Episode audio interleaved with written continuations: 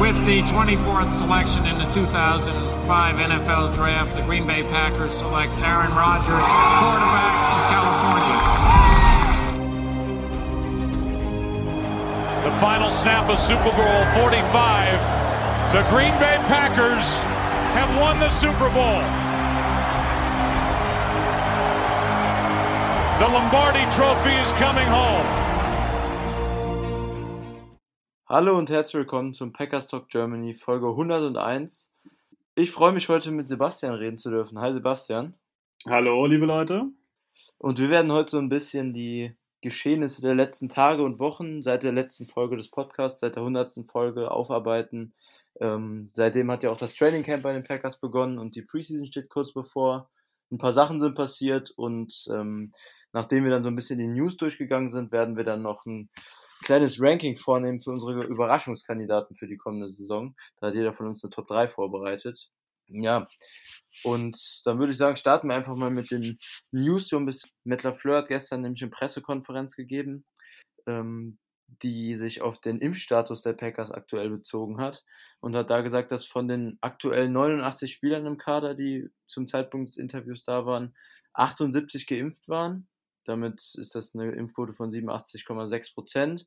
Ähm, und die NFL hat ja diesen Richtwert vor, ich weiß gar nicht, wann es war, vor ein paar Wochen gegeben, dass ungefähr 85 Prozent angepeilt werden sollte an ähm, Impfquote je Team. Damit sind die Packers da leicht drüber, aber ähm, Tendenz geht wahrscheinlich auch weiterhin da nach oben.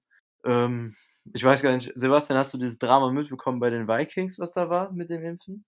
Natürlich habe ich das mitbekommen. Ich glaube, die sind doch bei so 64 oder 65 Prozent nur. Und genau, ähm, ja. sie haben ja mit ihrem Quarterback einen klaren Gegner der ganzen äh, Impfsache. Das ist, glaube ich, bei denen Mhm. ziemlich heißes Eisen im Moment. Ich glaube, ähm, ja, wenn man hört nur 64 Prozent, also quasi ein bisschen mehr als die Hälfte, man nimmt einfach mal so die Offense und überlegt sich, okay, die Hälfte davon nehme ich jetzt mal weg. Ja. Ist schon sehr unangenehm, glaube ich, dann. Ja. Ja, ich habe auch 64 irgendwas im Kopf bei den Vikings. Aber bei denen war das so, dass die Samstag ja dieses ein Scrimmage-Game eigentlich geplant hatten und dann von den vier Quarterbacks im Roster drei einfach äh, Co- Covid-bedingt ausgefallen sind. Einer hatte tatsächlich Corona, der wurde positiv getestet und zwei sind dann wegen Close Contact, weil die auch nicht geimpft waren, ähm, eben auch raus gewesen. Deshalb hatten die dann ihren vierten Quarterback jetzt noch für dieses Scrimmage-Game da am Start. Ist ein, ist ein hausgemachtes Problem, glaube ich auch. Ähm, Mhm. Es gibt ja halt so ein paar Herrschaften, glaube ich, die das einfach ähm, Mhm. ja, nicht ganz so ernst nehmen. Und ähm, wenn du sowas in so einem Team hast und solche Führungsspieler vielleicht im Team hast, dann, ja, dann geht es vielleicht auch einfach so durch das ganze Team durch und dann hast du halt regelmäßig solche Probleme. Ich glaube, wird es nicht letzte gewesen sein, von dem wir Nee. dieses Jahr gehört haben. Nee. Washington hat ja auch eine ähnlich niedrige Quote. Ja, genau. Obwohl sie sogar einen Headcoach haben, der, äh, der mit seiner äh, Krebsvorerkrankung, Ron Rivera, ja auch eigentlich extremer Risikopatient ist.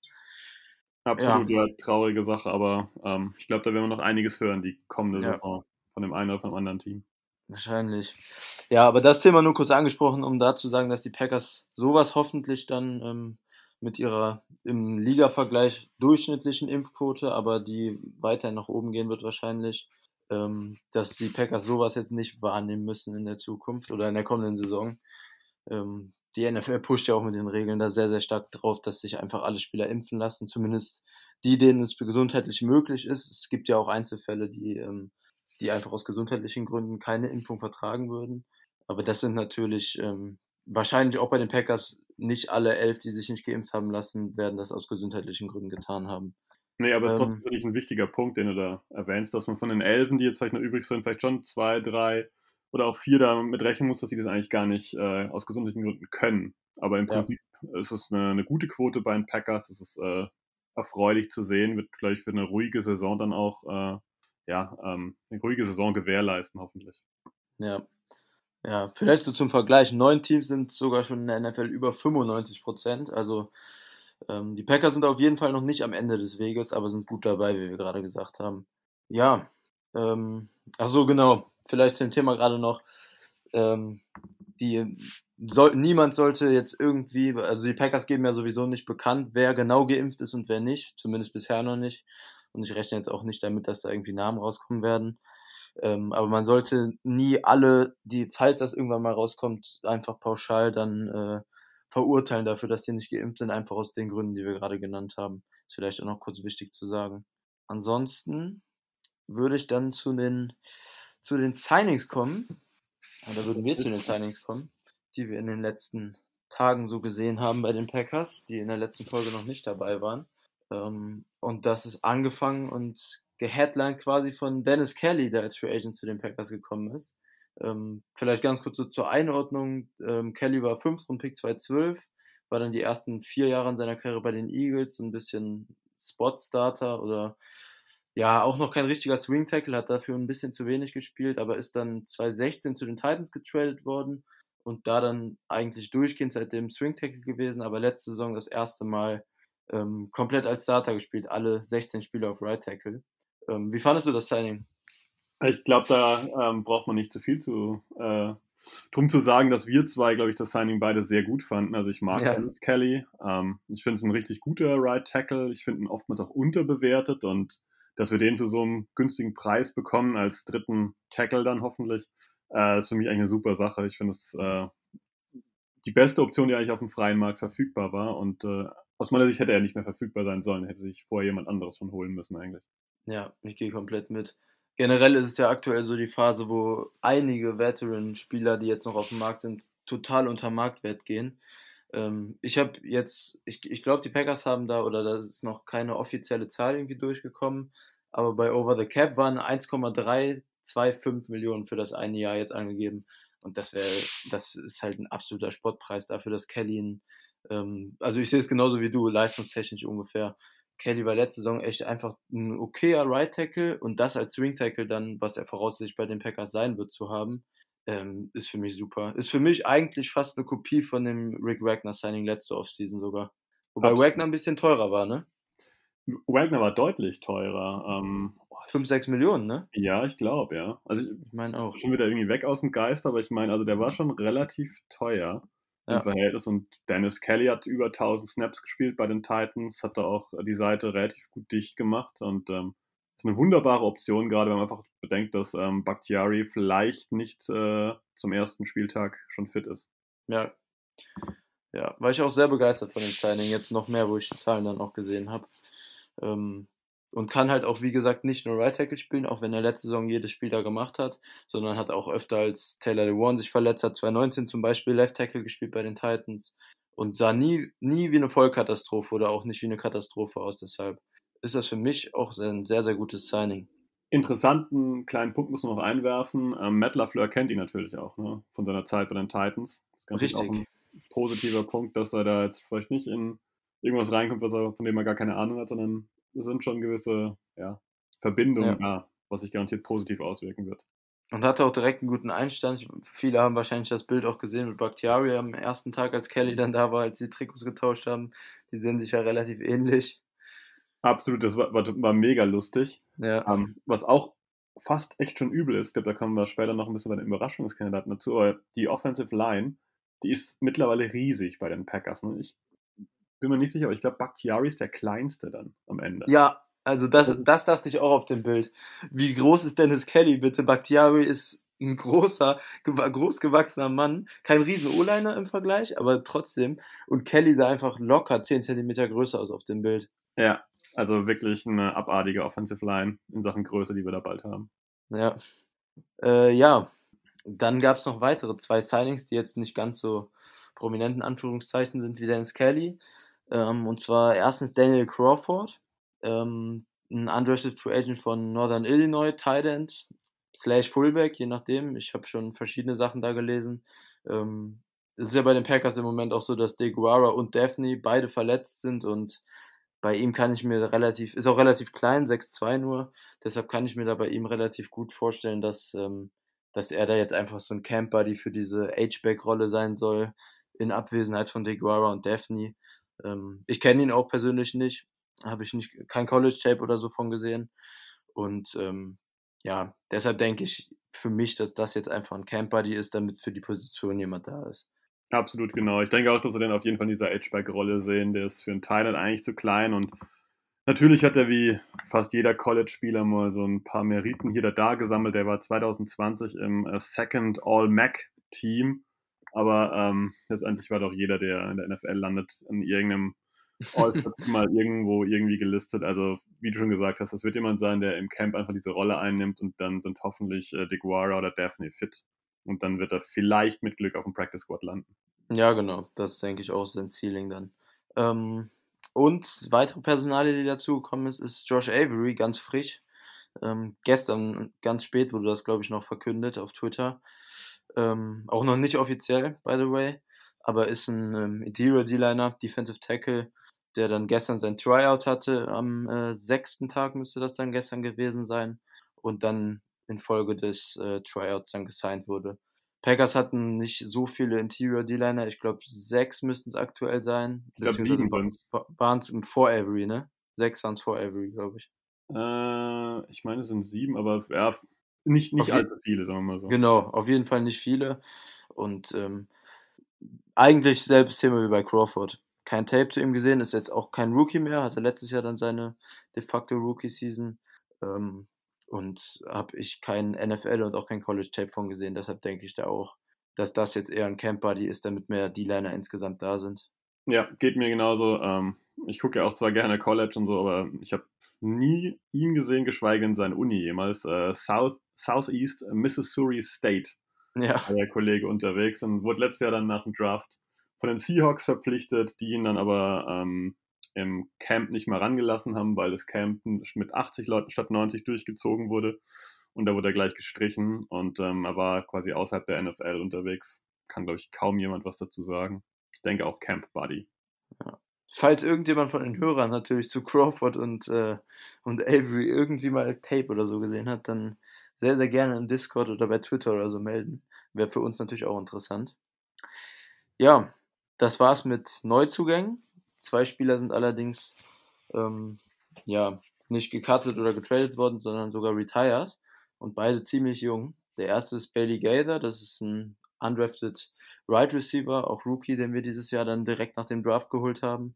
Ähm, ja, Bailey Gaither habe ich ganz kurz dann nach dem Draft Tape geguckt. Ähm, fand ich relativ interessant, zumindest für die Preseason. Finde ich ein bisschen schade jetzt, aber ähm, ich weiß gar nicht, ich habe da noch keine Gründe bei Social Media oder irgendwo zugesehen zu seinem Retirement. Ich habe auch nichts gelesen bislang. Ähm, ich könnte mir vorstellen, dass die, also muss man immer so ein bisschen ins Verhältnis setzen. Die, die Jungs sind auch vorher an der, an der Uni und äh, Gaither war ja an, bei San Jose. Genau. Ähm, an der Uni und äh, es war halt schon noch eine andere körperliche Belastung und ich glaube, die Jungs merken dann auch irgendwann, okay, ich bin vielleicht nicht so weit vorne in der Rosterbilanz und ja, vielleicht will ich dann doch einen anderen Lebensweg äh, gehen. Und sie haben es mal probiert und mal festgestellt, okay, ähm, bis zu Devante Adams, bisschen überspitzt gesagt, fehlt ja doch noch ganz schön viel.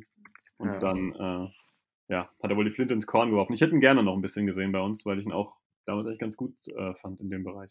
Ja, und der zweite, der retired ist, den kennen vielleicht sogar ein paar mehr Leute, ist äh, Simon Stepaniak, den wir letztes Jahr im 220er Draft in der sechsten Runde geholt haben.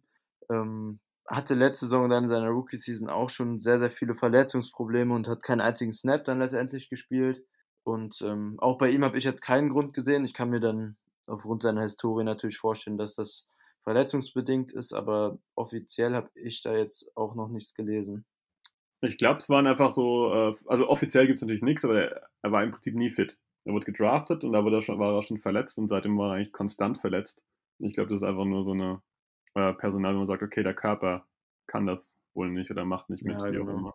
Ja, er war letzte Saison zum, zum Start beziehungsweise beim Camp auf die, durchgehend auf der ähm, Physically Unable to Perform Liste und dann auch bis in den Herbst rein auf jeden Fall. Dann wurde er, glaube ich, ganz, ganz kurz runtergenommen, war aber dann immer inactive in der Zeit und dann irgendwann auf Injured Reserve gesetzt. Also hatte da genau. die ganze Zeit mit Verletzungen zu kämpfen. Deshalb ja. auch, weil die Preseason gefehlt hat, wobei er da ja eh verletzt war, haben wir ihn dann auch leider kein einziges Mal gesehen jetzt in der Zeit. Und wissen nicht, ob es oder was für ein Verlust er dann jetzt tatsächlich ist. Ja, also es war irgendwas mit dem Knie 2019, aber mhm. ja, dann, äh, ich glaube, sowas setzt sich halt manchmal fort und ich glaube einfach, das reicht bei ihm wahrscheinlich einfach nicht, um Profisportler zu sein. Ja. Ja, das waren so ein bisschen die personellen Veränderungen in den letzten Tagen bei den Packers. Was wir jetzt auch noch machen wollten, ist ein bisschen über das Training Camp sprechen und eventuell auch im Zusammenhang damit über die anstehende Preseason. Ähm, sechs Tage Training Camp sind ja jetzt rum und es sind jetzt schon einige Gerüchte und ähm, auf Twitter geht es ja auch immer sehr, sehr rund bei den Beatwritern, was Training Camp angeht. Ist ja auch so ein bisschen Overhype-Season. Und genau das wollen wir jetzt auch ein bisschen befeuern und ein paar Stories, die wir bisher so mitbekommen haben aus dem Training Camp, ein bisschen ähm, besprechen einfach und auch ein paar Spieler, die bisher gut performt haben oder eben auf, äh, auffallend schlecht performt haben, herausstellen. Und da darfst du gerne anfangen mit, mit der ersten Story, die dir so in den Sinn kommt von den ersten sechs Tagen. Die erste Story, die mir in den Sinn kommt, ist eine humorvolle Story. Ähm, und zwar von Alton Jenkins, der ja im Moment unser Ersatz Left Tackle ist und äh, der eigentlich Left Guard gespielt hat die ganze Zeit und ersatzweise Center.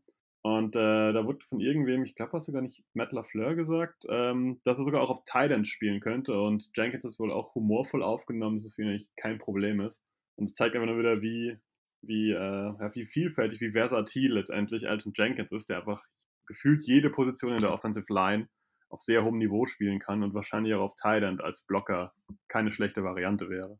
Ja, also ich bin wirklich auch beeindruckt davon. Es kam jetzt seit dem ersten Tag Training Camp jeden Tag von irgendeinem Beatwriter, wie gut Jenkins sogar auf Left Tackle spielt. Und ein Spieler, der alle fünf Positionen dann jetzt mittlerweile, wenn wir da jetzt auch die Bestätigung auf Left Tackle haben, ähm, der alle fünf Positionen auf so einem Niveau spielt, findet man echt sehr, sehr selten in der NFL. Es gibt viele, die zwei, drei Positionen gut spielen, aber fünf findet man wirklich extrem selten und das spricht einfach echt nur für Jenkins unfassbare Qualität. Ja, ich bin auch gespannt, aber dann, wie sich das anhört, auf jeden Fall aktuell müssen wir uns dann zumindest, was Left Tackle angeht, falls Bakhtiari in die ersten paar Wochen ausfällt, nicht die mega Sorgen machen. Genau, ja. Der, der Punkt ist auch, dass, äh, wenn wir dann wirklich mit Jenkins links spielen würden, dass wir dann rechts Dennis Kelly hätten, wir hätten Billy Turner auf der Guard-Position, wo ich ihn eigentlich immer noch relativ gut fand. Und dann kommen wir zu einer Sache, eine weitere Guard-Position wäre offen und da könnten wir aber kurz über Ben Braden sprechen. Was fällt dir denn zu dem ein?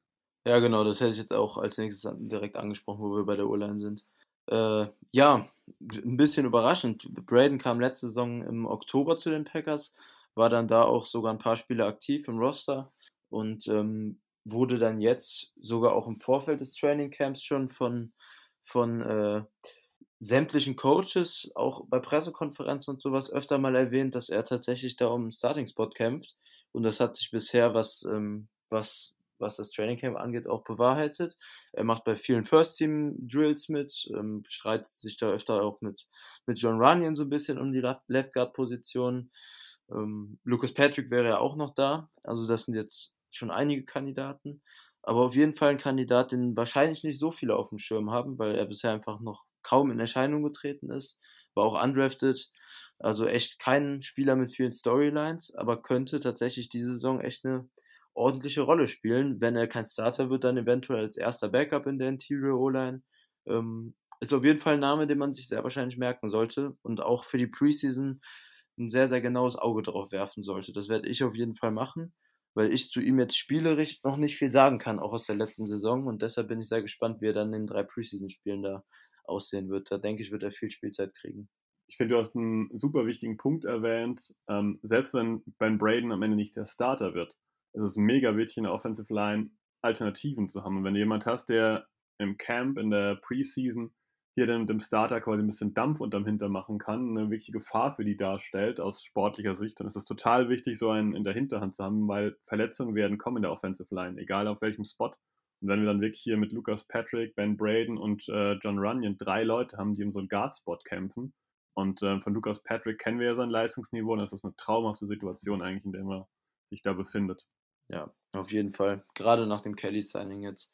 Ähm, ja, eigentlich, wenn wir jetzt probieren müssten, die Offensive Line jetzt in Week 1 zu predikten, angenommen Bakhtiari fällt aus, dann sind Stand jetzt wahrscheinlich auch wirklich nur Myers und Jenkins, also Myers auf Center und Jenkins auf Left Tackle in Stein gemeißelt. Und alle anderen drei Positionen könnten echt sehr, sehr variabel dann verschoben werden. Ist ja auch nicht gesagt, dass ähm, Kelly auf jeden Fall Right Tackle startet. Könnte ja auch sein, dass Turner da spielt. Und dann ähm, Runyon und Patrick zum Beispiel auf Right Guard oder Braden und Patrick, wie auch immer. Aber auf jeden Fall gibt es da dann ähm, was das angeht, auf Left Guard, Right Guard und Right Tackle schon echt viele Alternativen, was da passieren könnte. Man, man, darf, gar nicht, man, man ja. darf, gar nicht, vergessen, dass wir im Draft ja auch noch ähm, Van Lanen und Newman geholt haben, die das einfach noch dadurch auch Zeit kriegen, sich erstmal zu entwickeln, an dieses Niveau ranzuführen, die man immer noch in der Hinterhand hat. Also es ist wirklich eine sehr, sehr feine Situation. Ja, von den beiden habe ich jetzt ähm, zum Training Camp eher so gelesen, dass die bisher noch im Second Team immer mitmachen. Also, ähm, aber sind halt auch Rookies und beide auch ähm, keine frühen Picks und auch keine äh, mittleren Medium Round Picks. Deshalb kann man da auch in der Rookie-Saison wahrscheinlich noch nicht viel erwarten. Aber wie du gerade gesagt hast, in der O-Line ist wahrscheinlich ähm, wichtiger als auf jeder anderen Position, dass man Death hat und da Spieler hat, ähm, die eben verletzte Spieler gut ersetzen können und eben nicht nur reinkommen und dann ein ganz klares Downgrade darstellen. Deshalb sind die Packers da jetzt nach dem Draft und vor allem auch jetzt nach dem Kelly-Signing in einer relativ komfortablen Situation, in meinen Augen. Ja, dann mache ich vielleicht, ähm, wir haben ja jetzt so ein bisschen die O-Line besprochen, ein Spieler, von dem ich jetzt wirklich jeden Tag was gelesen habe und der auch jetzt dann nach Tag 6 gestern vor allem ordentlich Hype auf Twitter bekommen hat, ist ähm, Joan Winfrey, Right Receiver, der letzte Saison zu uns gekommen ist, aber da keine bis eine sehr, sehr kleine Rolle nur hatte. Ähm, der macht bisher in jedem einzelnen Practice wohl sehr, sehr, sehr stark auf sich aufmerksam, spielt auch mittlerweile öfter in den, ähm, in den Drills beim First Team mit, hat schon mehrere tiefe Pässe auch von Rogers gefangen und soll wohl sehr, sehr gut aussehen.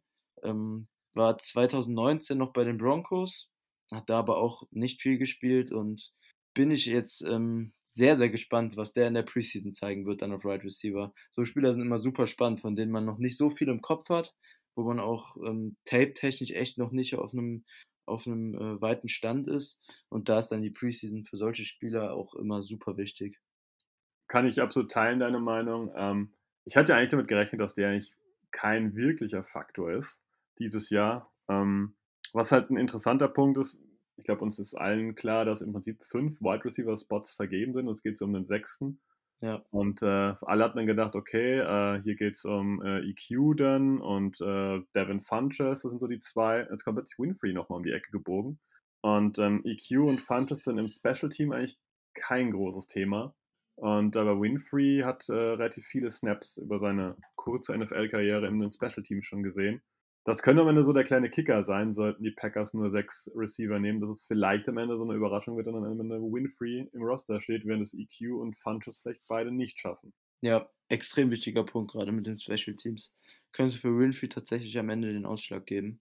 Ähm, ja, bei Winfrey wird es auf jeden Fall sehr, sehr spannend.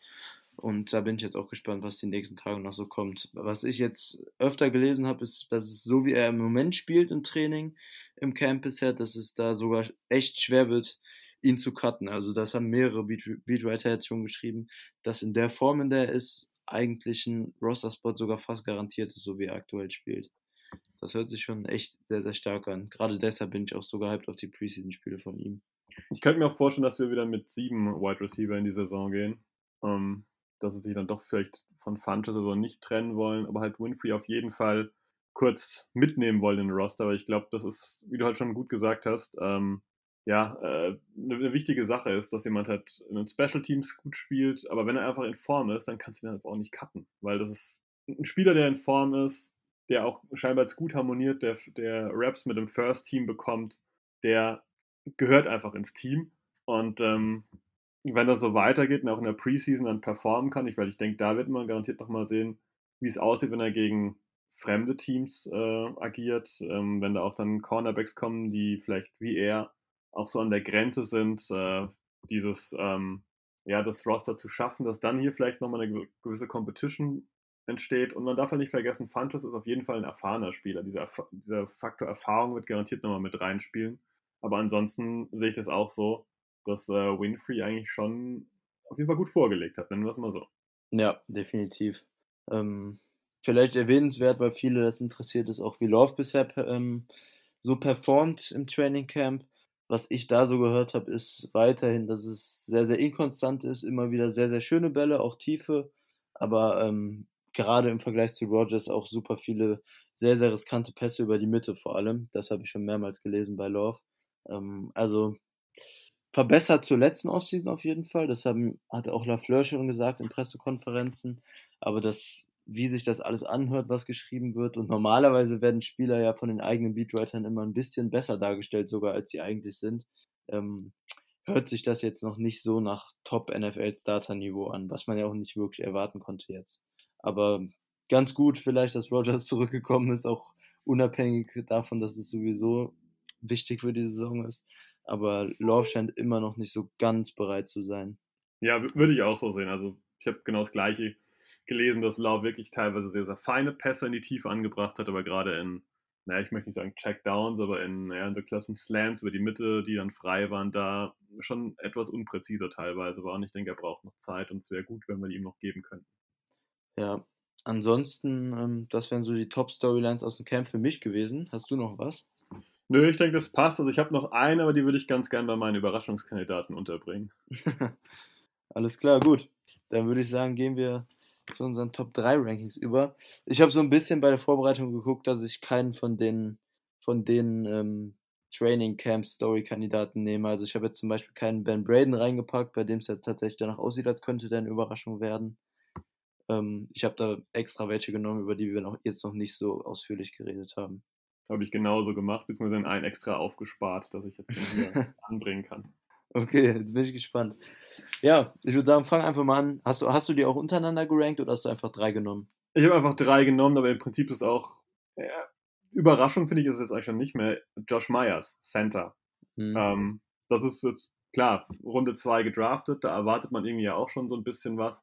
Aber ich glaube, der hat sich schon sehr, sehr gut akklimatisiert. Ähm, Aaron Rodgers hat die Woche auch scherzhaft gesagt, ähm, ja, gut, scherzhaft übertrieben, aber mit dem Augenzwinkern gesagt, er hat noch nie so einen großen Center vor sich gehabt. Ähm, und er scheint sich wohl wirklich sehr, sehr, sehr wohl zu fühlen, sehr gut akklimatisiert zu haben und das ganze NFL-System außenrum aufgenommen zu haben und gut abzuliefern. Und ich könnte mir vorstellen, dass der vielleicht als Rookie natürlich jetzt nicht auf Corey Linsley-Niveau vielleicht direkt agiert, aber schon eine hohe Baseline direkt setzt und sagt, okay, das hier kann ich auf jeden Fall bringen und ich kann mich die nächsten Jahre noch steigern. Und das ist für mich so ein Kandidat, wo man vielleicht mal gesagt hätte, ne, wer weiß, ob das ein guter Center ist und es scheint mhm. gut anzulassen.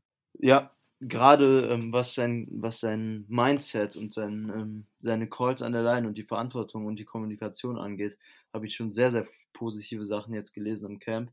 Ähm, da bin ich sehr, sehr gespannt. Das hört sich echt so an, als wäre wär er da für seine ähm, Erfahrung jetzt, die in der NFL ja quasi null ist, schon sehr, sehr weit und hat da anscheinend von, von seiner College-Zeit bei Ohio State sehr, sehr viel mitgenommen. Ähm, da waren auch schon viele von beeindruckt, die das dann so ähm, geäußert haben in, in, Aussagen, in Pressekonferenzen. Ähm, hat mich auch ein bisschen überrascht tatsächlich, dass er so viel Lob direkt zum Start bekommt, weil Rookie, ähm, der eigentlich sofort in eine Starting-Rolle gepresst wird in der O-Line, ist in der Regel eher ungünstig, aber das macht mir auf jeden Fall jetzt sehr, sehr viel Mut, was ich bisher gehört habe. Ja, dann starte ich auch direkt mit dem Rookie rein, und zwar mit TJ Slayton unserem Interior D-Liner von Florida, den wir auch spät an Tag 3 gedraftet haben. Ähm, von dem ich auch schon sehr, sehr oft jetzt gelesen habe, dass er einfach ein Riesenmensch ist. Large Human Being wird da immer bei den Beatwritern benutzt. Ähm, auch im Vergleich zu den anderen D-Linern. Also nicht nur so. Der soll einfach ein absoluter Schrank sein und im Prinzip ist das ja auch so ein bisschen, was sein College-Tape gezeigt hat. Ähm, kein wirklich effizienter Pass-Rusher, aber gegen den Run ist er halt einfach alleine durch die Masse ein Lückenfüller. Also nicht im negativen Sinne, sondern im positiven Sinne in der Line. Und ähm, gerade dieser Run-Stopping-D-Liner, neben Clark natürlich, hat uns die letzten Jahre ja extrem gefehlt. Deshalb kann ich mir bei Slayton, bei dem, was ich bisher so mitbekommen habe, tatsächlich vorstellen, dass der im Laufe der Saison, im Laufe seines Rookie-Jahres jetzt eine größere Rolle sogar spielen könnte, gerade bei First und Second Downs. Das habe ich auch gehört. Ähm, und hat er nicht gerade gestern auch sogar einen Pick 6 gefangen oder eine Interception zumindest oder so irgendwas? Ja, der hat sogar eine Interception gefangen, ja. Interception war es nur, ja, genau. Also es, äh, er macht auf jeden Fall auch einen guten Eindruck, was man so hört. Und es wäre sehr erfreulich, wenn wir hier eine Qualität in die Rotation reinbekämen. Irgendjemand, der einfach auch ja, in dem Bereich Leistung bringen kann, was uns ja echt schon lange, lange abgeht. Ja, definitiv. Dann darfst du gerne deinen zweiten machen. Mein zweiter ist Chris Barnes, Linebacker. Ähm, ich habe ihn ja lange bei UCLA gesehen und auch da habe ich ihn wie letztes Jahr bei uns oft mal so ein bisschen als schwerfällig empfunden. Man hat es gar nicht so viel von ihm gehört, aber er hat abgenommen. Er hat irgendwie, glaube ich, ähm, ja, 15 Pfund hat er, glaube ich, verloren und er gilt als deutlich agiler und so weiter. Und ich glaube, das wird ihm ultra gut tun, ähm, weil er einfach dann in, in, Coverage wesentlich besser agieren kann. Und ich glaube, das wäre ein deutlicher Fortschritt, wenn Chris Barnes hier mehr Agilität hätte. Und ähm, da könnte ich mir durchaus vorstellen, dass er überrascht und dann plötzlich quasi mit Devondre Campbell ja, die, die Top 2 dann auf Linebacker besetzt. Das ja. wäre mein zweiter Kandidat. Ja, und alles, was ich bisher gehört habe, ähm, was die First Team Defense Snaps angeht, sind es auch relativ deutlich tatsächlich Barnes und Campbell, die da vorgesehen sind für die beiden Linebacker-Spots. Da steht äh, gerade Kamal Martin anscheinend erstmal ein bisschen hinten an. Der hat sich, ja. glaube ich, auch verletzt jetzt, ne? Martin? Ja. Ich habe gestern noch gelesen, dass er am Tag 6 beim Camp jetzt sogar Outside Linebacker Snaps bekommen hat, ein bisschen. Ähm, das wurde ja auch so ein bisschen mit Oren Burks jetzt gemacht in, in den Jahren nach seiner Rookie-Season, dass der da ein bisschen weiter nach außen gerutscht ist. Von der Verletzung habe ich gerade nichts im Kopf, aber kann sein, dass ich das überlesen habe. Ich meine, das ist, glaube ich, zumindest mal vom Feld gehumpelt, ist vielleicht wieder drauf oder so, aber ich meine, ich habe da irgendwas gelesen, aber gut. Kann sein, bin mir auch nicht sicher. Ähm, ja, irgendwas wollte ich gerade, achso, ähm, ja, bei Barnes kann ich es auch auf jeden Fall verstehen. Rookie-Season war schon gut, hat vor allem super viele Snaps gespielt.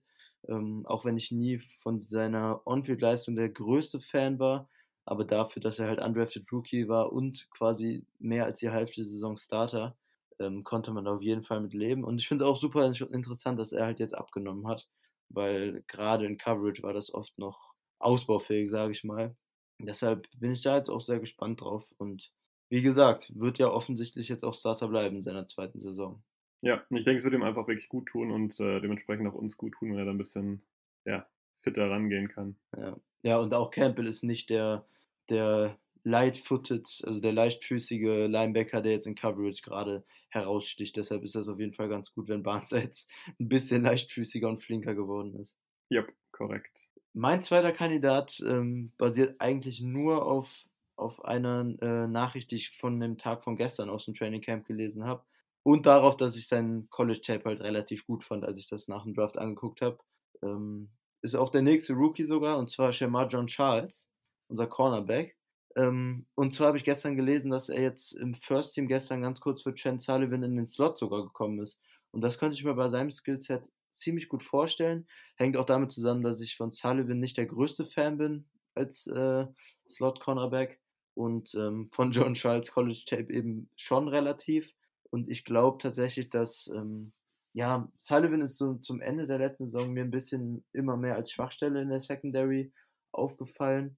Und ähm, ich glaube, gerade in dem Sinne kann John Charles, falls das bei Sullivan so ein bisschen anhält, ähm, da tatsächlich sogar ganz gute Chancen sehen, weil ich denke jetzt auch im Ranking, im Death Chart der Slot Cornerback sollte er dann jetzt auf zwei sein aktuell und ist halt einfach ein Spot, der bei den Packers nicht wie zum Beispiel Jair in Stein gemeißelt ist, der niemals rauskommen wird.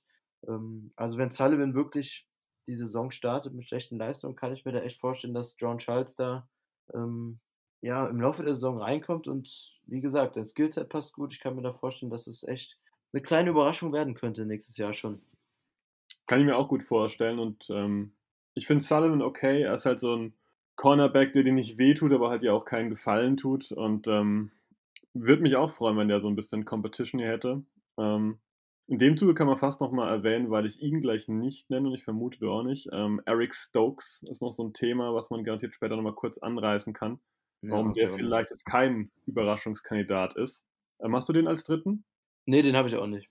Okay, dann kannst du vielleicht an der Stelle einfach mal einwerfen. Eric Stokes macht einen ordentlichen Eindruck bislang im Camp. Aber er hat natürlich auch ähm, die größten Brocken meistens vor sich. Ähm, er hatte gute Tage und hat auch schon etwas wackeligere Tage gehabt, aber hat halt auch oft ähm, Devante Adams äh, ja, abzuschirmen gehabt. Und das ist natürlich äh, auch für größere NFL-Koryphäen ja. keine einfache Sache. Ne? Ja. Und ähm, ich denke, da sollte man erstmal nicht zu viel erwarten, nicht wenig erwarten, auch nicht zu viel erwarten. Ähm, ja, ich denke, er macht ein ordentliches Camp.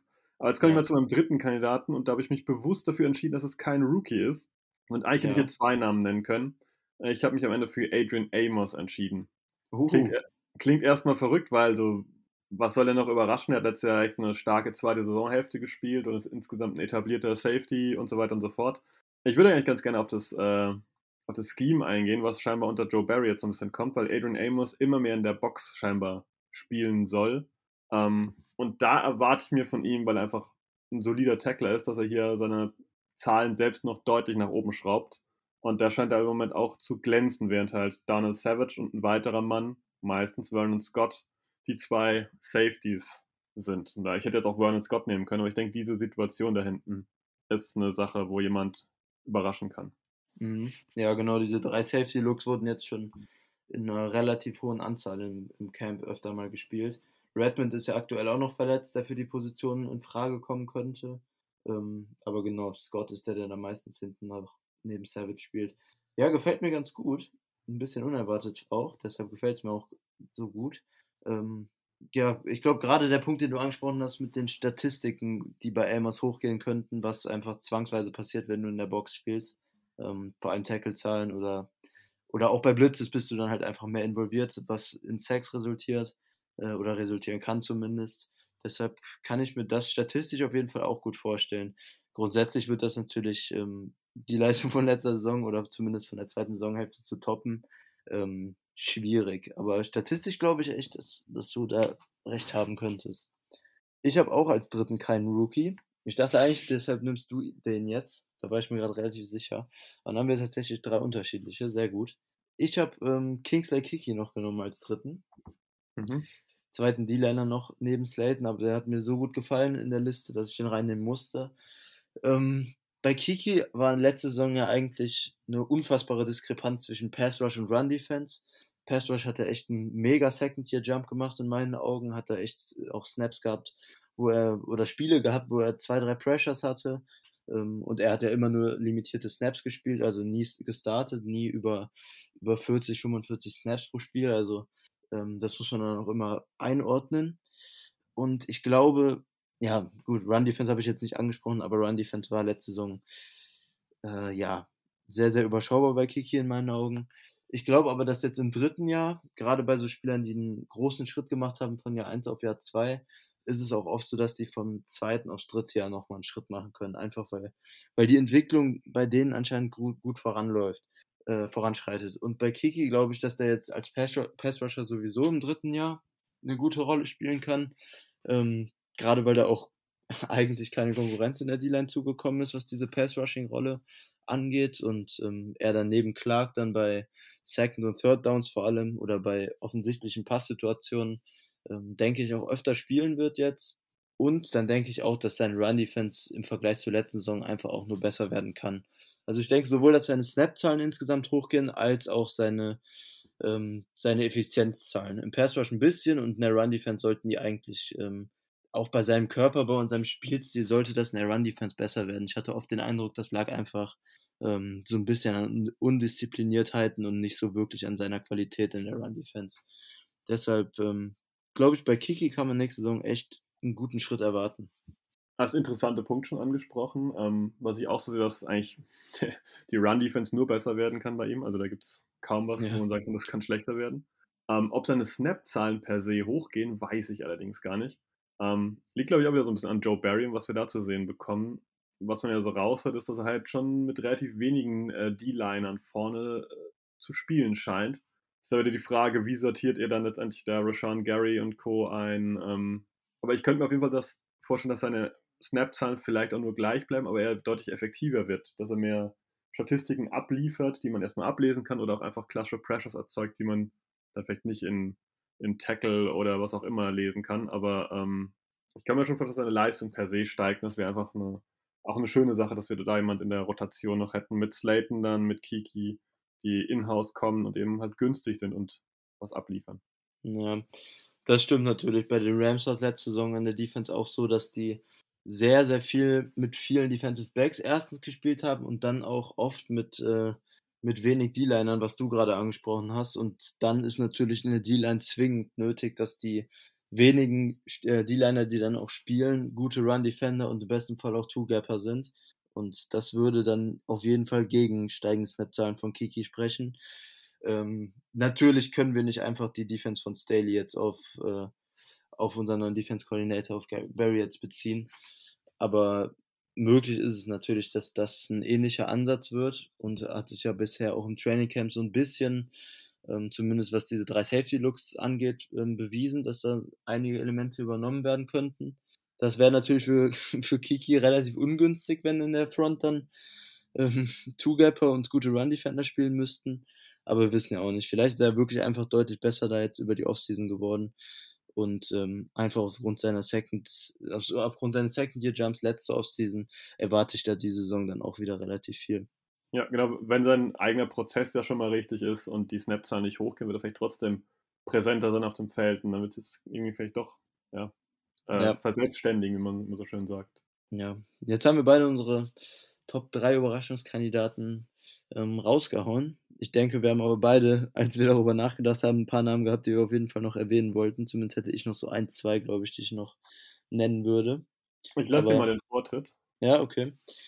Ähm, dann würde ich, glaube ich, ganz kurz auch nur ansprechen, weil da gibt es nicht so viel zu sagen. Ähm, Jack Heflin, der mehrmals schon positiv erwähnt wurde im Training Camp jetzt, ist ähm, undrafted Trading von Iowa.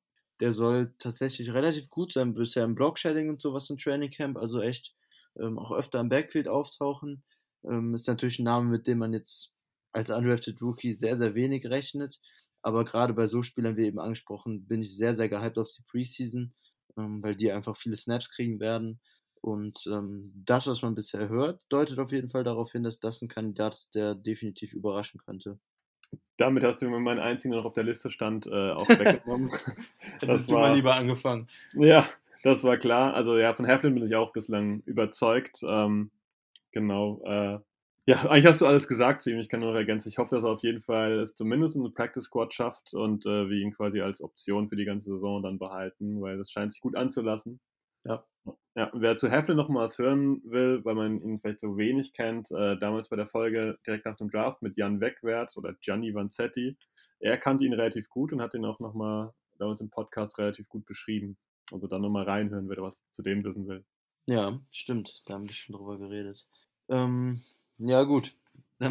Wenn du keinen mehr hast, dann würde ich auch nur noch ganz kurz, glaube ich, ähm, einen Spieler ansprechen, über den wir eben auch schon ganz, ganz kurz geredet haben. Ähm, und das ist Devondre Campbell. Ich weiß gar nicht, wie viele Campbell überhaupt so von unseren Hörern oder generell in der NFL so ähm, von den Fans kennen, weil er ist für mich ein Spieler, der irgendwie immer ein bisschen unterm Radar geflogen ist die letzten Jahre. War erst lange, lange Starter bei den äh, Falcons, mehrere Jahre und jetzt letzte Saison eigentlich auch Starter bei den Cardinals, auch wenn Simmons dann immer mehr Snaps bekommen hat am, äh, im Laufe der Saison. Aber war da eigentlich auch Starter und ist halt ein Linebacker, der jetzt mehrere Jahre hintereinander Starter in der NFL war und auch nie einen schlechten Job gemacht hat. Deshalb glaube ich tatsächlich, dass das in der Packers Defense jetzt mal nach mehreren Jahren, wo wir danach verlangt haben, auch wenn es jetzt kein First Round Linebacker ist, wie viele sich das immer gewünscht haben, aber glaube ich, dass Campbell da einige Fans, die sich so ein bisschen Leader auf der Linebacker-Position gewünscht haben, mit Campbell gar nicht mal so unglücklich werden könnten nächste Saison. Ich bin ähm, von ihm, einfach weil ich finde, dass er immer ein bisschen underrated war, jetzt seit zwei Jahren ungefähr. Ähm, von dem Signing war auch ein relativ großer Fan gewesen. Ähm, wir haben ihn ja auch super billig bekommen. Und deshalb glaube ich tatsächlich, dass bei Campbell gerade das Preis-Leistungs-Verhältnis nächste Saison echt sehr, sehr gut für die Packers sein könnte und er dann in dieser Rolle als Veteran Linebacker, gerade neben Barnes, eine echt gute Rolle in der Defense spielen kann. Genau, haben wir ja vorhin mit Chris Barnes auch schon ein bisschen thematisiert. Und dass ich dann auch noch am Ende einfach ein, einwerfe, ähm, auch das haben wir vorhin thematisiert, einfach nochmal Vernon Scott, der unter Umständen einfach der dritte Safety sein wird. Und den haben wir ja letztes Jahr, glaube ich, in Runde 7 gezogen, oder? Mhm. Ich glaube, 6 oder 7, ich meine 7.